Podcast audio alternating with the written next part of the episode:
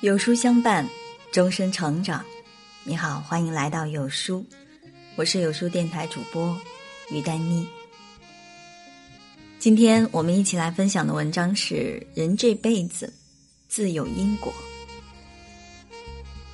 世事无常，因果不昧，今日栽种，来日乘凉。我们总以为自己是生命的拥有者。实际上，我们只是租赁者，租了生命这块地，我们播下什么因，就会收获什么果。正如李宗盛所说：“时过境迁后，终于明白，每一个努力过的脚印都是相连的，它一步一步带我们到今天，成就今天的我们。”现在我们所做的任何事，都会形成最后的果。最厉害的算命，叫因果。李嘉诚三十岁的时候，在香港经商，做些小生意。有一天，他遇到一位风水师，顺便算了个命。算完之后，风水师跟他开玩笑说：“你希望将来拥有多少财富，便会满足？”李嘉诚回答道。我能有三千万就很满足了。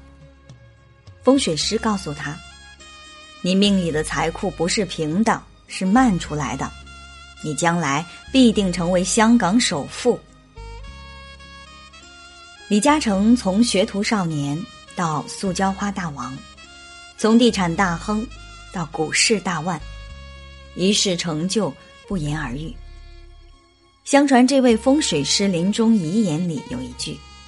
说：“现在很多人走错路，想用些手段、权势或现代知识技术来赚钱。自己有重因，成功是早晚的问题。常言道，好命不如好运。电影《泰坦尼克号》中也提到，生活本来就全靠运气，但是运气是成功者的谦词。所谓算命。”算的不过是因果，一个人现在能看见的，不过是以前留下的，能看见以前而已。因果循环皆有定数。最大的功德叫孝顺。《论语》有言：“孝弟也者，即为人之本与。”林则徐曾说：“存心不好，风水无益，父母不敬。”奉神无益，百善孝为先，孝顺父母是做人的根本。大结经直言，孝顺双亲这个功德与侍奉佛祖的功德是相等的。行孝是最简单也是最殊胜的功德。黄香，东汉人，生活条件艰苦。他九岁的时候，母亲去世了。他便把全部的爱倾注到相依为命的父亲身上。冬夜凄冷，黄香钻到父亲的被窝里，用身体捂热被窝。夏夜炎热，黄香用扇子将父亲的床褥扇凉。香九龄能温席，人人都说一个孝顺孩子长大必有作为。果不其然，黄香后任郎中。都官至太尉。有一年，黄香用俸禄赏赐来赈济灾民，百姓非常感动，纷纷称赞他：“天下无双，江夏黄香。”一切福田都离不开心地，常存仁孝心，则天下凡不可为者，皆不忍为。父母是我们的第一大福田，尽孝道就是种福田。积功德，最好的福报叫行善。这是一个真实的故事。清末明初，有一个哑巴给财主打长工，财主却克扣哑巴的工钱。哑巴心里不平衡，打算进行报复。他想点了财主家的柴火垛。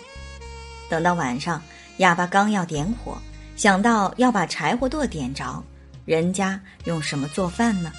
不能点，他转向牲口吃的草垛，爬到墙头上又一想，我点了草，牲畜吃什么呢？不能点。这时，哑巴不小心从墙上滑下来，妈呀一声，惊扰了屋里的人。屋里的人出来问道：“谁？”哑巴回答：“我哑巴。”出来的人疑惑道：“哑巴会说话？”接着，哑巴把事情的来龙去脉说了一遍。财主一家又感动又惭愧，补足了工钱。恶念变善念，哑巴会说话。善恶一念之差，后果将天壤之别。善可立身，恶可丧身。善业可带来福报，恶业只能受到制裁。